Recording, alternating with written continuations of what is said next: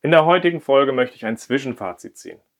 Der Podcast ist jetzt seit etwas mehr als vier Wochen online und ich habe unglaublich viel gelernt und möchte das einfach mit euch teilen. Ich möchte mit euch drauf gucken auf die Formate, die wir bisher benutzen, wo stehen wir da. Genauso möchte ich einen Ausblick geben, wie entwickelt sich der Podcast weiter.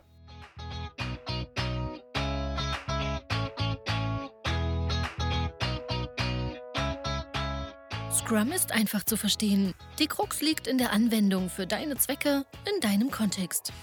Der Podcast Scrum Meistern gibt dir dazu Tipps und Anregungen.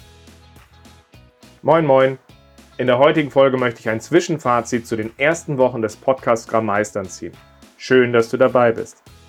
Mein Name ist Ralf Kruse. Ich helfe Organisationen durch Training und Coaching agile Herangehensweisen effektiv zu nutzen und das ohne Dogma und Methoden als Selbstzweck. Und genau in dieser Art und Weise gucken wir hier auf Scrum. Und das scheint mir in Zeiten des agilen Hypes auch mehr als angebracht, weil das, was wir da inzwischen draußen an Stilblüten und Dysfunktionen haben, ist ja mittelschwer beeindruckend. Und das ist ja auch okay, das ist, ist nun mal das, was dazugehört, wenn etwas in die Breite geht. Aber trotzdem möchte ich über diesen Podcast, über einen weiteren Weg versuchen, Impulse und Anregungen zu geben, wie man Scrum effektiv und sinnvoll in seinem Kontext einsetzt. Und ich bin sehr dankbar, dass du als Hörer dich ja auch mit genau diesem Thema auseinandersetzt und dort deinen Beitrag leistest. In dieser Folge selbst möchte ich erst einmal so ein bisschen zurückspiegeln, was ich aus diesen ersten Wochen des Podcastings gelernt habe, weil mich haben viele Leute angesprochen und gefragt, hey Ralf, wie läuft's? Was nimmst du daraus mit? Und habe ich gedacht, nehme ich einfach das mal in diese Folge auf. Genauso wie ich eine kleine Bestandsaufnahme machen möchte, wo wir bei diesem ersten Schwerpunkt der Basisthemen in diesem Podcast stehen, was da noch fehlt, was da noch kommt und wo wir da mit der Nachlese stehen, aber auch, wie es danach weitergeht. Was kommt danach? Ähm, wie wird der Podcast weiter ausgestaltet? Und da möchte ich einfach mal so einen ersten Eindruck geben, wo wir da stehen. So gesehen, steigen wir direkt ein. Und was habe ich aus diesen ersten Wochen des Podcastings gelernt? Zuallererst unglaublich viel. Ich bin es ja gewohnt über Jahre, dass ich als Trainer in Interaktion mit Leuten Themen mache und stelle jetzt einfach fest, dass wenn vor dir keiner steht, dann ist das Sprechen für mich irgendwie was ganz anderes. Mir fehlt dieses in die Menschengruppe reingucken und zu sehen, hey, wie reagiert mein Gegenüber? Kommt es an? Ist er verwirrt? Und da ist jetzt nichts. Und ich bin manchmal schon am Überlegen gewesen, ob ich da meine Pappfigur hinstelle, die vielleicht auch wohlwollend nickt, weil das ist halt einfach, ohne das ist es irgendwie anders. Es ist auch anders, weil man das Ganze ja versucht, inhaltlich zu strukturieren, ohne visuelle Hilfsmittel. Das heißt, wenn ich jetzt irgendwie einen Flipchart oder Folien oder irgendwas anderes neben mir habe, dann kann ich das immer wieder auch einsetzen, um zu sagen, hier stehen wir, hier sind wir auf der Landkarte. Und das habe ich jetzt ja einfach im Podcast nicht. Und auch dazu musste ich erstmal dazu lernen, wie verorte ich das Ganze erstmal in einem Podcast. Also wie schaffe ich es an der Stelle zum Beispiel, dass die Agenda durch Sprache immer wieder auch mit sichtbar ist, damit ihr eine Orientierung habt und ich nicht einfach nur vor mir her erzähle. Da habe ich auch eine ganze Menge zugelernt und glaube, dass es bei den neueren Aufnahmen auch schon ein Stück weit besser geworden ist. Und ein weiterer Punkt ist halt aber auch einfach die Sprache. Weil es ist brutal, wenn man seine Stimme aufnimmt, sich das nochmal vorspielt an der Stelle. Sowohl erstmal, wie betone, wie spreche ich vernünftig, damit das Ganze auf Band jetzt auch tatsächlich vernünftig wirkt. Beziehungsweise vielleicht wirkt es ja auch von Angesicht zu Angesicht vorher nicht vernünftig. Machen wir uns mal nichts vor. Aber das merkt man nicht so stark im Vergleich dazu, als wenn man das aufnimmt und sich nochmal vorspielt. So gesehen habe ich da auch zur Sprache unglaublich viel gelernt und lerne da auch noch unglaublich viel. Wie betone ich? Wie mache ich Pausen? Wie atme ich? Da bin ich sicherlich nicht noch, äh, bin, bin ich noch lange nicht am Ende von dem, was ich lernen möchte. Aber es ist jetzt schon erstmal deutlich besser als die vor allem nicht veröffentlichten Aufnahmen, die ich gemacht habe. So gesehen ähm, bin ich da auch erst nochmal ganz besonders dankbar für das Feedback von äh, Rike Katz, die bei Emendare arbeitet und die studierte Sängerin ist. Und die hat mir nach einer Woche äh, im Gespräch einfach nochmal so ein paar Perspektiven gegeben, die mir ungemein geholfen haben an der Stelle, um effektiver zu sprechen, aber auch zu sagen, hey, mach das, alles ist gut, dann kommt Routine. Du willst ja kein Nachrichtensprecher werden. Also so gesehen, danke Rike, das hat mir sehr geholfen. Genauso wie ähm, Beate Klein mir eine kleine App empfohlen hatte an der Stelle und hat gesagt, hey Ralf, guck dir, meine Kinder benutzen für ihre Synchronsprechersachen so etwas wie diese richtig sprechen 3 App und die ist unglaublich gut dabei, hat schöne Übungen und die hat mir auch nochmal sehr geholfen, um klar zu werden, okay, atme mal mehr aus dem Bauch, atme nicht so aus der Brust, versuch dieses Japsen, was vielleicht am Anfang im Podcast war, nochmal ein bisschen unter Kontrolle zu kriegen. Auch das hat mir schon geholfen. Da habe ich aber auch einfach noch ungemein viel vor. Und dann habe ich aber auch sehr viel davon profitiert, dass mir Leute Feedback gegeben haben, gerade in der frühen Phase, teilweise bevor ich live gegangen bin, aber auch direkt danach. Da kann ich einmal erwähnen, Daniel Hommels äh, Feedback hat mir da geholfen, genauso wie Björn Jensen, Franz Niedern, Johannes Schartau, Anna Rudert, Sascha Gessler, Marc Bless, Lars Mehlmann und wahrscheinlich habe ich andere vergessen, aber dieses frühe Feedback einmal auszutauschen, sich dazu zu sagen, okay, inwieweit wirkt das schon ausreichend gut und woran würdest du arbeiten, hat mir unglaublich gut geholfen, daran zu arbeiten, dass ich einerseits nicht meinem Perfektionismus verfalle und vielleicht noch gar keine Folge online gestellt hätte, weil es ja immer noch besser geht. Auf der anderen Seite auch die richtigen Anhaltspunkte zu haben, wo man einfach auch noch, noch besser werden kann. Und das ist jetzt erstmal eine ganz wichtige Sache, an der ich arbeite. Wie schaffe ich sprachlich dabei besser zu werden? Aber der andere Punkt, an dem ich, dem ich arbeite, das ist Routine. Das heißt, durch die hohe Frequenz, mit der ich jetzt angefangen habe, den Podcast zu produzieren, habe ich mich auch ein Stück weit gezwungen, dass ich erstmal in der Produktion dieses Podcasts einfach auch eine gewisse Routine entwickle. Das heißt, ich habe mir vor Weihnachten angefangen, Zeit zu nehmen und habe angefangen, die Podcasts zu produzieren, einfach auch, damit so ein bisschen Groove entsteht. Für den ersten Podcast habe ich, glaube ich, einen Tag gebraucht und war trotzdem nicht zufrieden. Und das wurde dann Schritt für Schritt besser und inzwischen brauche ich halt wenige Stunden, um eine Folge aufzunehmen, die halt dann trotzdem schon eine bessere Qualität hat. Ganz einfach, weil ich früh in dieses aktive Tun gegangen bin und äh, bin da sehr froh, dass ich diesen Weg gegangen bin, das auch schon so früh online zu stellen, wobei ich mich manchmal damit auch ein bisschen unwohl gefühlt habe, weil ich gedacht habe, ein ah, bisschen besser geht das noch, bevor du online gehst. Aber hey, wir sind ja in der agilen Szene und da lernt man ja zusammen und man scheitert zusammen und es fühlt sich zwar nicht immer ganz gut an, aber es ist der beste Weg, um schnell voranzukommen. Eine weitere Person, die ich hervorheben möchte, ist Stephanie Genzer.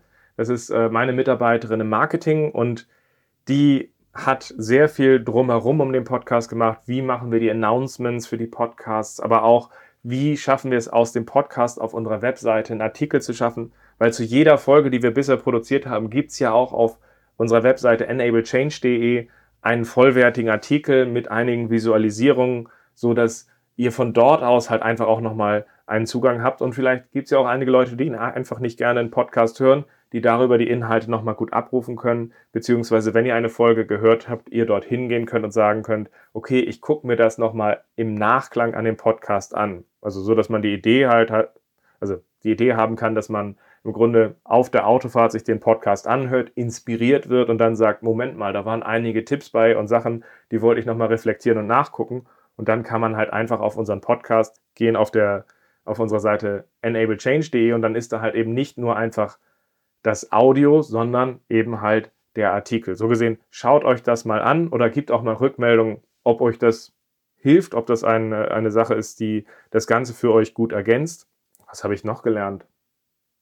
Videos aufzeichnen ist gar nicht so aufwendig. Also für die Nachlese habe ich ja immer ein ergänzendes Video in dem dazugehörigen YouTube-Channel eingestellt. Also Scrum Meistern ist auch der Podcast-Channel Podcast dafür, wo die Aufnahme von dem Video, wo ich gedacht habe, oh Gott, oh Gott, wie klappt das an der Stelle, überraschend einfach ging, aber gleichzeitig ich auch immer noch daran arbeite, dass man sich ruhig fokussiert hinsetzt, und Video verzeiht halt noch mal ein bisschen weniger, weil du nicht nur auf deine Stimme achten musst, sondern auch auf Gestik, Mimik. Und auch da bin ich dran, wobei ich von dem technischen Setup, wenn man sich zusammensetzt, auch da schon sehr, sehr zufrieden bin und eher noch an den Schwierigkeiten, die ich bei, bei der einzigen Remote-Aufnahme, die wir gemacht haben, noch arbeiten möchte, weil ich für der Audioqualität da einfach nicht zufrieden war. Auch wenn da jemand Tipps hat, wie wir das besser aufbauen können, weil er sowas schon mal gemacht hat, meldet euch gerne an der Stelle. Ähm, ich bin dafür jeden Tipp dankbar. Momentan arbeite ich vor allem an den Bandbreitenproblemen und wenn ich das besser gelöst habe, wird es vielleicht auch nochmal mehr Remote-Folgen geben, aber ich finde das Gespräch zusammen vor Ort eigentlich ganz nett. Eine letzte Sache, die ich gelernt habe, ist, ich habe, bevor ich live gegangen bin, einen großen Puffer an Folgen aufgenommen, was erstmal mir eine unglaubliche Ruhe gegeben hat, weil wir sind ja in der Frequenz rausgegangen, in den ersten vier Wochen vier Folgen pro Woche zu veröffentlichen und die waren im Grunde alle vorproduziert. Jetzt war es aber ganz spannend, gerade so aus der agilen Brille da drauf zu gucken, dass man direkt nach dem Livegang unglaublich viel Feedback kriegt. Hey, achte mal da und da drauf und auch selber sich nochmal Sachen klar wird, in dem, dass es jetzt live ist. Und dann hast du diese ganzen vorproduzierten Folgen und fragst dich, welche Folge nimmst du jetzt noch live oder welche lohnt es sich nochmal neu zu produzieren? Tatsächlich habe ich eine Folge nochmal neu aufgenommen, aber die anderen dann halt auch online gestellt und habe gesagt, okay, das machst du dann in den weiteren Folgen besser. Aber das ist ein bisschen ähnlich zu dem, was wir in Scrum und der agilen Welt haben, wo wir ja versuchen, unser Inventar an Ideen möglichst leichtgewichtig und klein zu halten, damit wir auf Learnings eingehen und ich wollte mich jetzt im Grunde quasi fast klassisch beruhigen dabei, dass ich eine Vorarbeit habe und war dabei wie im klassischen weniger vorbereitet auf Feedback. Aber jetzt so langsam werden die Podcast-Folgen Schritt für Schritt halt immer auch eher wenige Tage vor dem Livegang produziert. Und so gesehen passt Learning, Aktualität und alles dabei auch besser zusammen. Abschließend möchte ich diesen Blog zu dem, was habe ich daraus gelernt, eigentlich nochmal mit einem ganz klaren Aufruf. Wenn ihr irgendwelches Feedback für mich habt an der Stelle, sowohl passt das mit dem Podcast für euch, nehmt ihr daraus was mit, als auch, hey Ralf, achte nochmal da drauf, das wird den Podcast noch besser machen. Vernetzt euch gerne mit mir über, über die gängigen Kanäle Xing, LinkedIn, Twitter, Facebook, Instagram. Irgendwie habe ich da bisher keine Priorität bei Kanälen, wobei meine Tendenz in den letzten Monaten deutlich mehr dazu geht, aktiver zu werden auf LinkedIn, weil das halt einfach als Plattform zum Austausch sich mehr und mehr bewährt. Aber schreibt mich, vernetzt euch gerne mit mir, gebt mir Feedback, gebt mir aber auch, äh, gebt mir sowohl das Feedback, hey Ralf, das ist total super, was euch hilft, dass ich da halt auch einfach weiß, was ankommt, aber gerne auch Sachen, achte nochmal da oder da drauf. Also das wird mir helfen und ich würde mich freuen, wenn wir da halt einfach auch in Austausch kommen. Weil das war auch eine der Ideen von diesem Podcast. Wenn wir jetzt mal weitergehen und auf den bisherigen Schwerpunkt des Podcasts gucken, dann ist der bisherige Schwerpunkt ja die Basisthemen. Also im Grunde die Scrum-Elemente, das drumherum um diese Basiselemente, vielleicht noch die Werte. Und da haben wir jetzt ja schon einige Folgen online gestellt. Und da fehlen jetzt noch so ein paar Themen, um das Ganze abzurunden. Ich sehe da noch so fünf, sechs Themen, zu denen es wahrscheinlich noch eine Folge geben wird, um halt einfach bei der Basis rund zu sein. Es wird da in dem Zusammenhang äh, noch eine Folge zur Produktvision geben. Wir haben noch das Thema Review, genauso wie Retrospektive offen. Die Scrum-Rollen sind sicherlich nochmal ein ganz wichtiges Thema, wo mich auch mehrere Leute darauf angesprochen haben, hey Ralf, mach mal was zum Scrum Master. Ich glaube, ein nüchterner Blick auf die agilen und Scrum-Werte ist richtig wichtig. Nicht unbedingt in einer Art und Weise es als Glaubenssätze zu wiederholen, sondern eher, wie kann man es schaffen, dass, wo sind die agilen und Scrum-Werte wichtig, um Scrum effektiv zu nutzen und wie kann man das zum Beispiel auch nochmal einem Team antriggern, um das für einen Austausch zu nutzen. Ein Thema, was auch noch offen ist, ist halt im Grunde das Splitting von User Stories. Also wie schaffen wir es, Backlog-Items kleiner zu machen an der Stelle, weil in vielen Umgebungen die Leute ja eher technisch analysieren, anstelle dass sie aus Nutzersicht splitten. So gesehen muss man das Thema ja auch nochmal angehen und sagen, hey, in Scrum geht es eigentlich darum, aus Inkrementen zu lernen und nicht es technisch zu analysieren und dann zu liefern, weil das halt einfach zu der Lernumgebung nicht passt. Und dann habe ich momentan noch auf der Liste das Thema Agile Forecasting.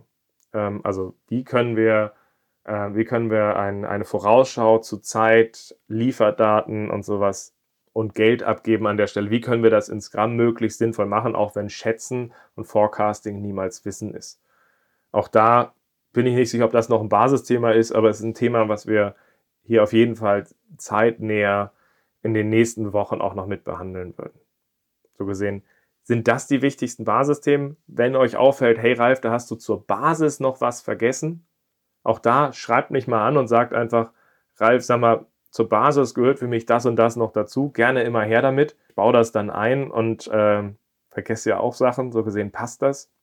Aber ich bin auch froh, dass ich diese Basisthemen immer halt auch ergänzt habe mit einem Nachleseformat. Also dieses Nachleseformat ist ja so aufgebaut, dass wir erst eine inhaltliche Folge online stellen und danach spreche ich mit einer zweiten Person über diese Folge.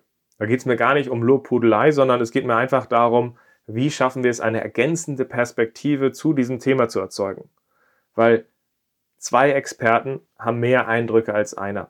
Das gibt mir bisher halt auch eine gewisse Rückversicherung an der Stelle an der Sa Sache, wo Leute sagen, Mensch, das sehe ich da und da genauso. Und häufig war das so, hey, aus dem Thema, da könnte man noch mal da und da hingucken. Und da waren einige spannende Perspektiven dabei gewesen, die ich einfach auch gut fand für mich selber. Also gesehen, selbst wenn sie keinen von euch interessiert hätten, wäre das schon für mich ein, äh, ein Gewinn gewesen. Aber auch für viele anderen war es spannend zu sehen, dann okay, in diesem Rahmen strukturiert nochmal darüber zu sprechen, wie gucken andere drauf, was haben sie zu ergänzen. Es hat Spaß gemacht, das äh, zu machen und das mache ich jetzt auch weiter. Aber es ist halt ein unglaublich schönes Format, weil es eine gewisse Struktur hat, jetzt nicht völlig frei ist an der Stelle, aber auch gleichzeitig eine Ergänzung zu den Inhalten ist. So gesehen, das wird jetzt auch weiter, weiter fortlaufen. Das Einzige, was sich halt momentan erstmal ändern wird, ist die Taktung.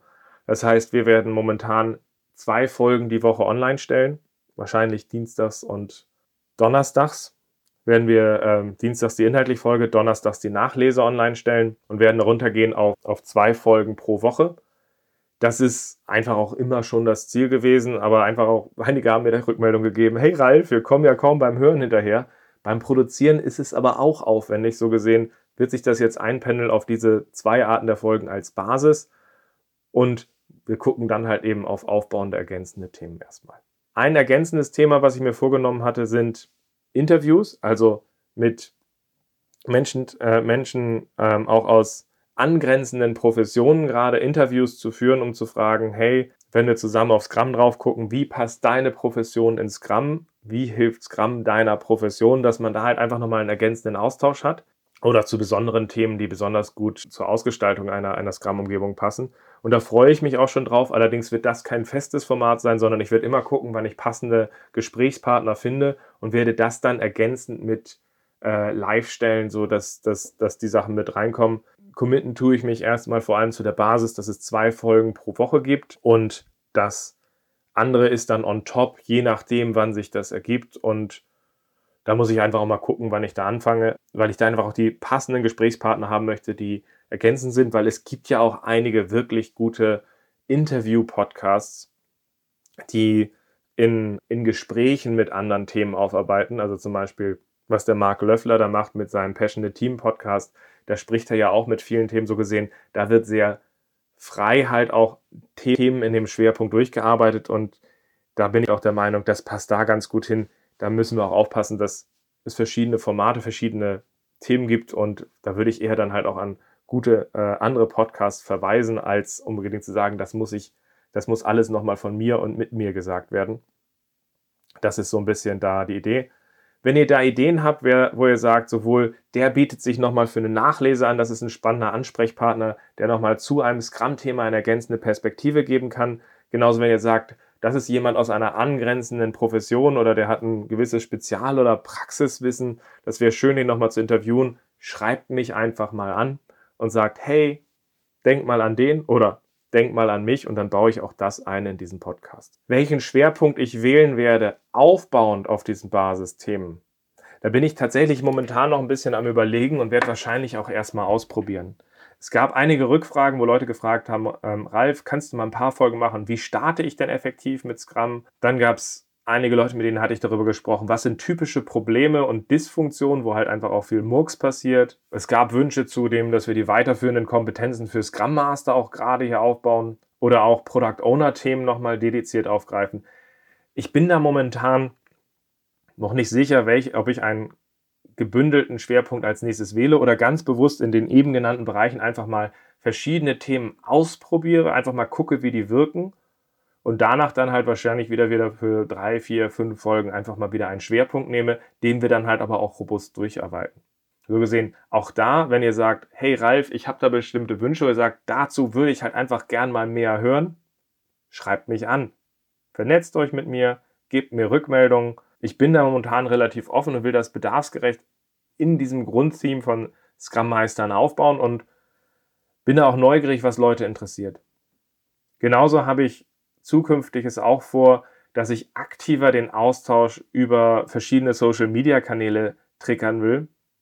Einfach um Themen nicht nur in der Nachlese mit einer Person nachzubehandeln, sondern tatsächlich auch bei einigen Themen ein bisschen mehr in Austausch zu kommen. Da werde ich versuchen, vielleicht ein paar kleinere, kürzere Videos auf LinkedIn einzustellen oder auf Twitter oder mal Fragestellungen mit reinzuwerfen, weil ich ein paar Sachen halt auch im Vorwege auf eine Episode oder einfach aus Neugier mal einstellen möchte, um dann einfach mal zu gucken, hey, wie reagieren einige Leute darauf, welche Themen sehen sie da drin, sodass wir dieses Thema dann halt auch konsolidierend in diesen Podcast vielleicht reinnehmen können oder halt einfach außerhalb einen schönen Austausch haben.